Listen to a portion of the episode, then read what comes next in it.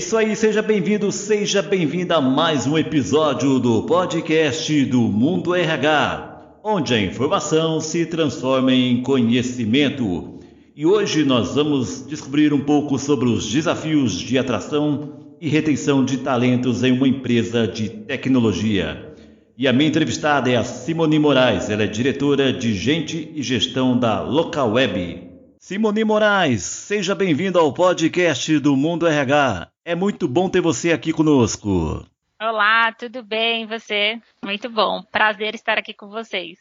Simone, conta para nós quais são os seus desafios à frente da área de gestão de pessoas da Local Web. Uau, né? Come começamos suave, né? Começamos da pergunta mais fácil.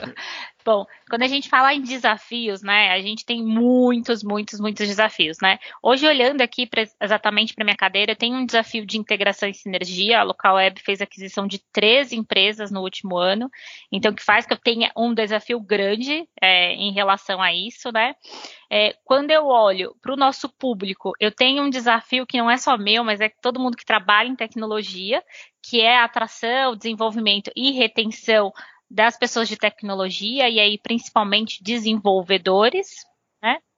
É, e para citar um terceiro desafio, é, eu falar nesse olhar cada vez mais centrado às pessoas, né? E nesse olhar onde as pessoas já não veem há muito tempo, e acho que cada vez mais isso ficou muito latente na, na pandemia, o trabalho só como uma fonte de renda, mas que querem ver o trabalho ligado aos valores, ligado aos propósitos e ligado muito ao, ao, ao que eles buscam em relação ao seu sentido de vida. Conta para nós um pouco do segmento de atuação da Local Web e o perfil do colaborador de vocês. É, bom, hoje nós temos 23 unidades de negócio, né? Então a gente trabalha ali é, com Online, SaaS, e-commerce, meios de pagamento. Então a gente tem um perfil muito diverso, mas um perfil principalmente focado ali em pessoas que tenham paixão por desenvolvimento, tenham paixões por tecnologia, tenham paixão por inovação. Então, o que, que a gente busca nos nossos colaboradores? A gente busca pessoas que né, a gente costuma falar, né, que o coração bata no ritmo de tecnologia, então que tem aí mesmo paixão por desenvolver, paixão por tecnologia e que este, estejam dinâmicos, né? É, como uma empresa de tecnologia, a gente muda o tempo todo, a gente é muito dinâmico, a gente é muito ágil, é, a gente busca estar tá sempre antenado, estar tá sempre à frente. Então é isso que a gente tem buscado dos nossos colaboradores. São essas competências que a gente tem olhado hoje, né?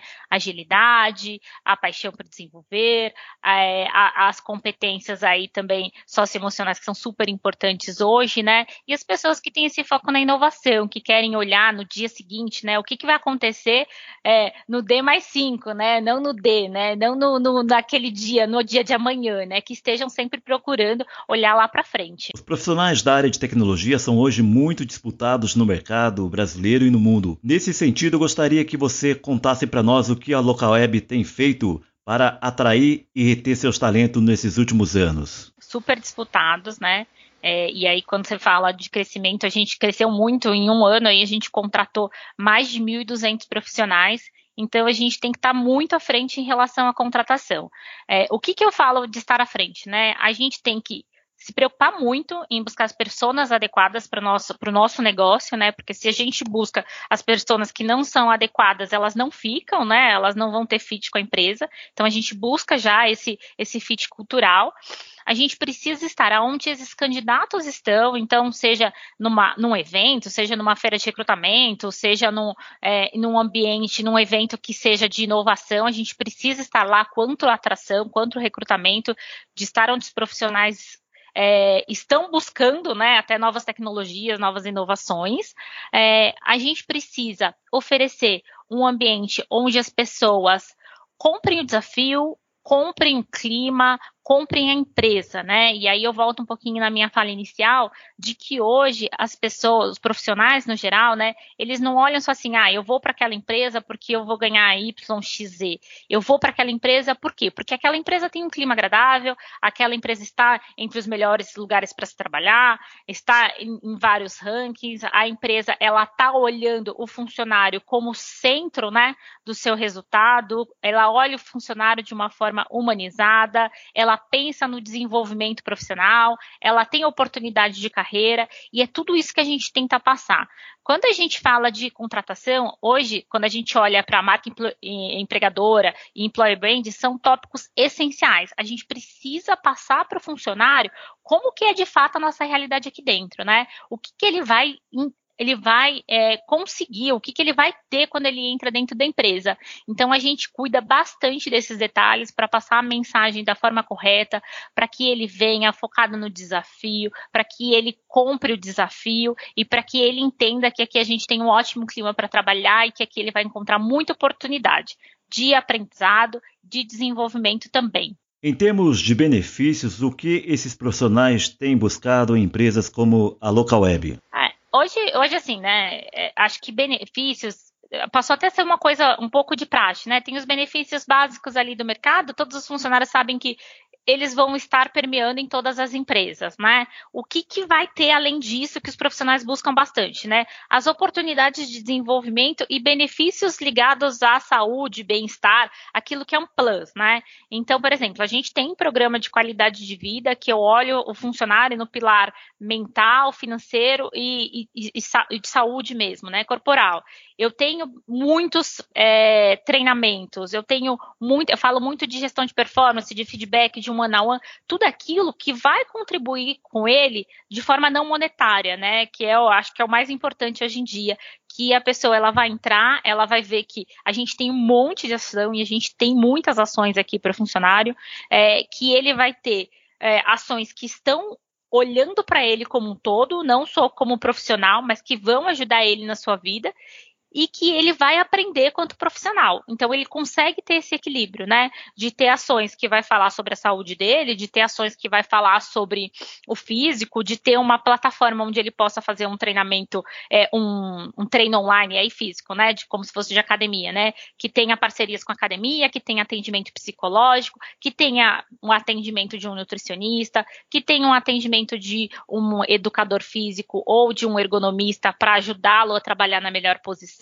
então ele vê que a gente se preocupa dele como um todo. Eu não me preocupo somente com o resultado, somente com o que ele vai me entregar. Eu me preocupo com o funcionário em todas as suas vertentes. Então eu vou fazer uma atividade ou um, evento para os filhos dele, né? Eu vou fazer eventos que envolvam a família como um todo, para ele entender que a gente tem essa preocupação, que não são só os benefícios, né? Oferecer um plano de saúde ou oferecer um vale-refeição, é muito mais do que isso. É oferecer benefícios que não são quantificáveis, né, não são monetários, mas que vai trazer para ele esse senso de pertencimento, esse senso de preocupação com o funcionário, com a qualidade de vida dele, com o bem-estar dele, e tudo isso me ajuda a reter os profissionais, porque eles entendem que aqui é um lugar diferenciado para se trabalhar. Recentemente vocês abriram um processo de trainee e estão agora com o estágio aberto.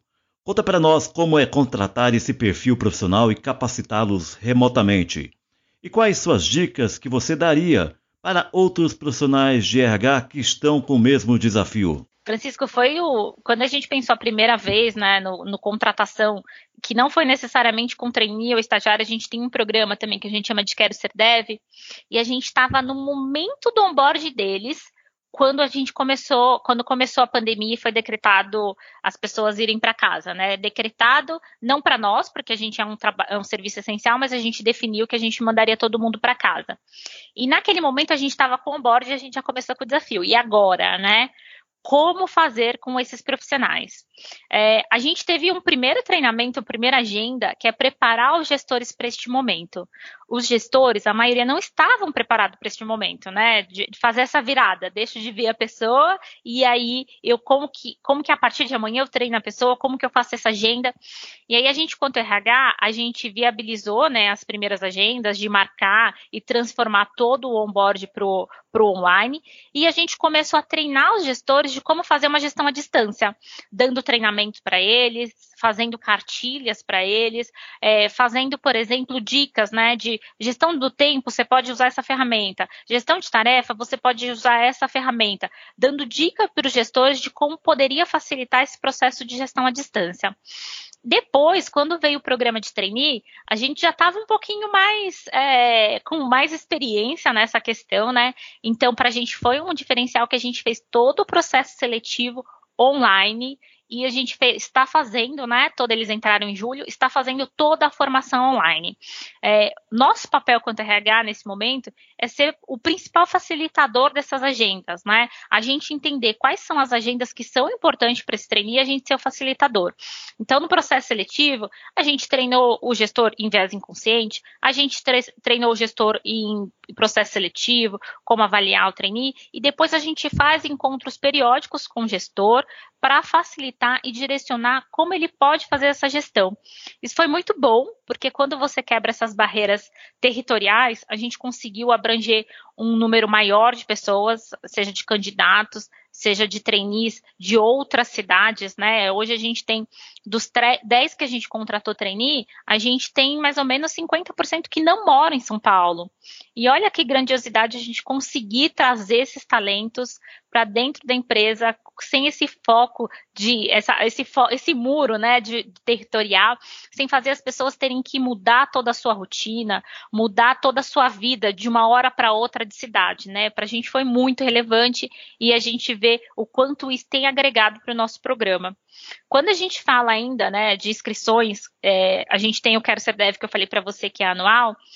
Esse ano a gente abriu as inscrições para o trabalho remoto também, então a gente fez essa quebra de barreira e a gente mais que duplicou o número de inscritos só por ter tirado a barreira de tem que trabalhar ou tem que morar em São Paulo. Então a gente, quanto RH, a gente só tende a ganhar a ganhar na amplitude, a ganhar na diversidade é, territorial, a ganhar no número de candidatos, a gente ampliar um pouco, né? E as pessoas, por outro lado, elas se sentem ainda mais alinhadas aos seus propósitos, quando elas não precisam mudar de cidade, elas não precisam mudar de vida por conta do trabalho. Ela pode continuar lá na cidade dela, que pode ser uma cidade pequena, afastada, pode ser uma cidade grande, quando a gente deixou de olhar só para São Paulo e o quanto a gente ganha com isso, né? Porque a gente traz muita diversidade para a empresa, né? A gente traz muita diversidade territorial e a gente consegue trazer grandes talentos que se a gente tivesse limitado só nos lugares que a gente tem unidade, a gente não conseguiria. E mesmo sendo uma empresa de tecnologia, como foi migrar todo esse pessoal de uma hora para outra do escritório para casa? É isso, né? Foi bem de uma hora para outra, foi um grande desafio.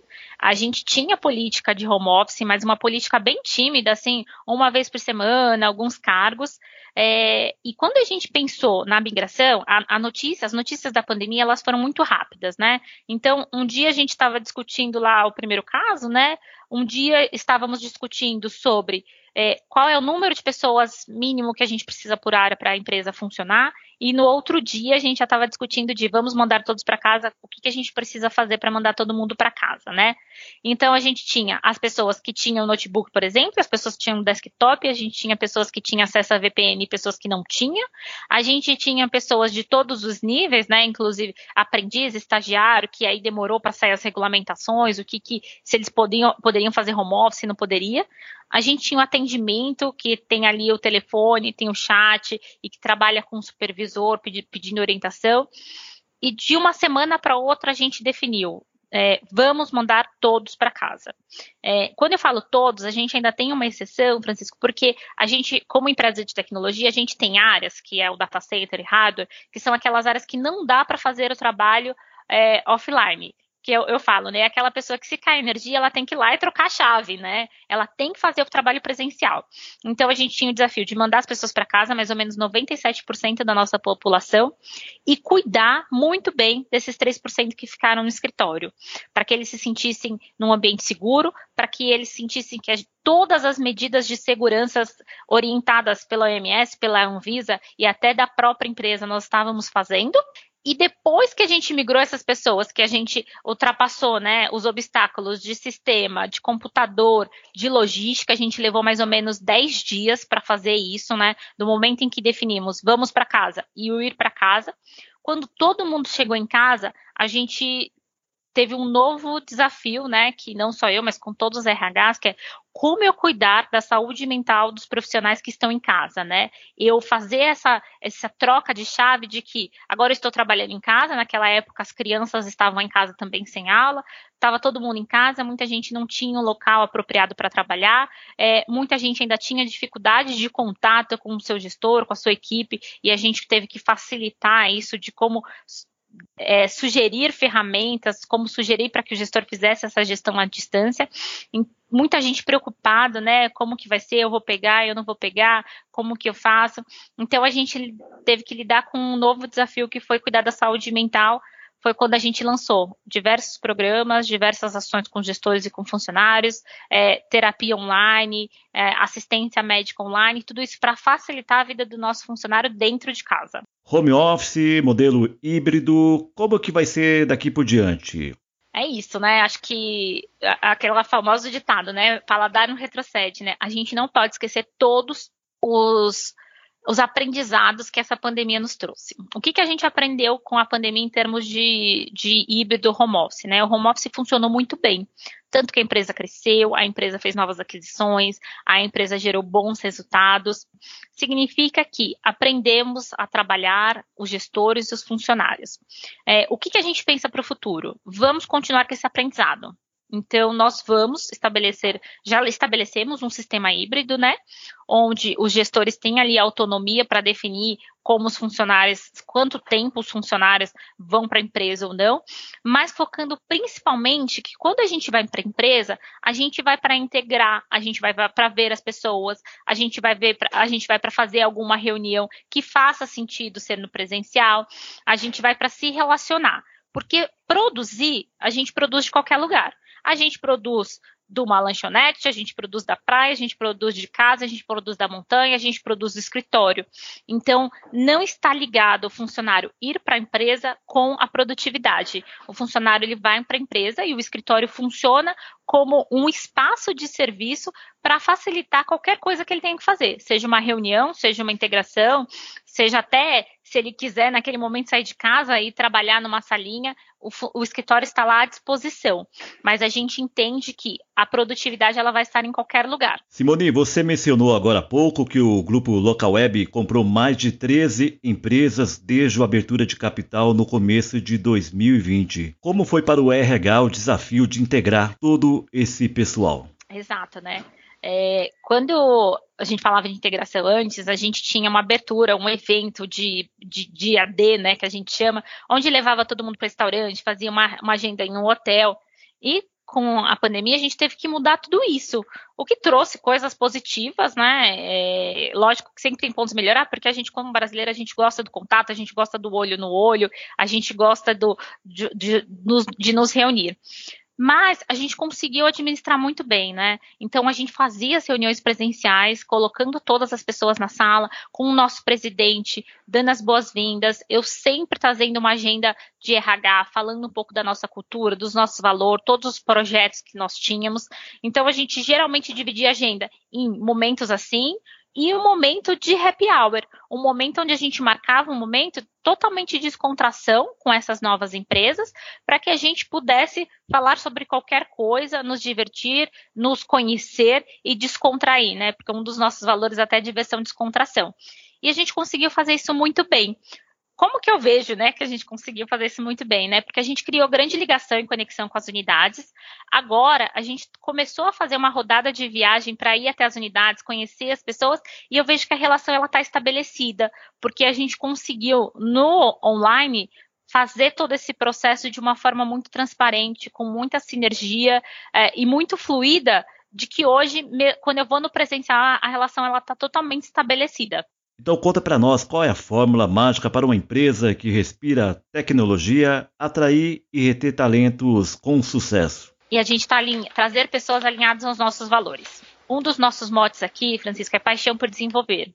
Se a pessoa não tem paixão por desenvolver, e aí eu falo desenvolver é, carreira, negócios, amigos, sistemas, ela não vai ter fit com o nosso dia a dia. A gente precisa estar com propósitos alinhados, os propósitos da empresa e os propósitos dos funcionários, né? A gente precisa ter colaboradores alinhados aos valores da empresa. Em relação ao perfil de colaboradores que atuam na local web, São todos jovens ou há espaço para profissionais maduros? Eu tenho muita gente jovem, eu tenho uma média de idade de 27 anos nas unidades, é, como um todo, é, mas a gente tem incentivado cada vez mais, né? A gente trabalha num comitê de inclusão e diversidade aqui, e uma das nossas frentes é trabalhar gerações, que é trazer os jovens e os mais velhos para dentro da empresa, né? E a gente tem trabalhado bastante isso, o quanto as pessoas elas podem é, desenvolver uma nova carreira em qualquer idade. Então, a gente incentiva, assim, esse público a vir trabalhar com a gente. Quais são os grandes desafios que a área de gestão de pessoas deve enfrentar agora em 2022? Eu acho que vai ser essa virada de novo, né, do, do home office para o híbrido, né? É, a gente passou por muito aprendizado quando a gente virou para o home office e eu não acho que a gente tem todas as respostas para a virada do híbrido, né? A gente vai aprender na prática, a gente vai sentir como os funcionários se sentem na prática. É, acho que não está claro ainda para os funcionários e para todos os gestores, né? Como fazer a gestão de 50% da, da equipe em casa e 50% da pessoa, do, das pessoas no escritório. Isso não está claro e não está claro ainda para os funcionários é, o, os benefícios, escritórios e o home office num ambiente onde ele tem escolha. Diferente do momento da pandemia, que ele não tinha escolha e a melhor opção era ficar em casa, agora as pessoas vão achar o meio termo. E nós, quanto RH, a gente tem que entender que é um ciclo de aprendizado, que pode ter mudanças e que tá tudo bem, né? Tá tudo bem o, o funcionário falar, olha, esse não tá funcionando desse jeito para mim, o gestor não falar, não tá funcionando desse jeito para mim, e a gente chegar ali no meio termo de o que funciona para todo mundo, porque precisa funcionar para todo mundo, precisa ser bom para todo mundo. Então eu acho que esse a entrada de 2022 vem carregada com esse desafio, né? Porque todos os outros desafios de tecnologia a gente já tem, né? A atração, retenção, desenvolvimento, o número de devs que é muito maior é, a demanda do que a oferta, tudo isso a gente já tinha. E agora, em 2022, vem o desafio da virada novamente para o escritório. Muito bem, eu conversei aqui com a Simone Moraes, ela é diretora de Gente e Gestão da Local Web, a quem eu agradeço imensamente a sua brilhante participação aqui no podcast do Mundo RH. Muito obrigado, prazer estar aqui com vocês, viu? É isso aí, esse foi mais um episódio do podcast do Mundo RH. Muito obrigado pela sua atenção e eu te espero na próxima. Até mais!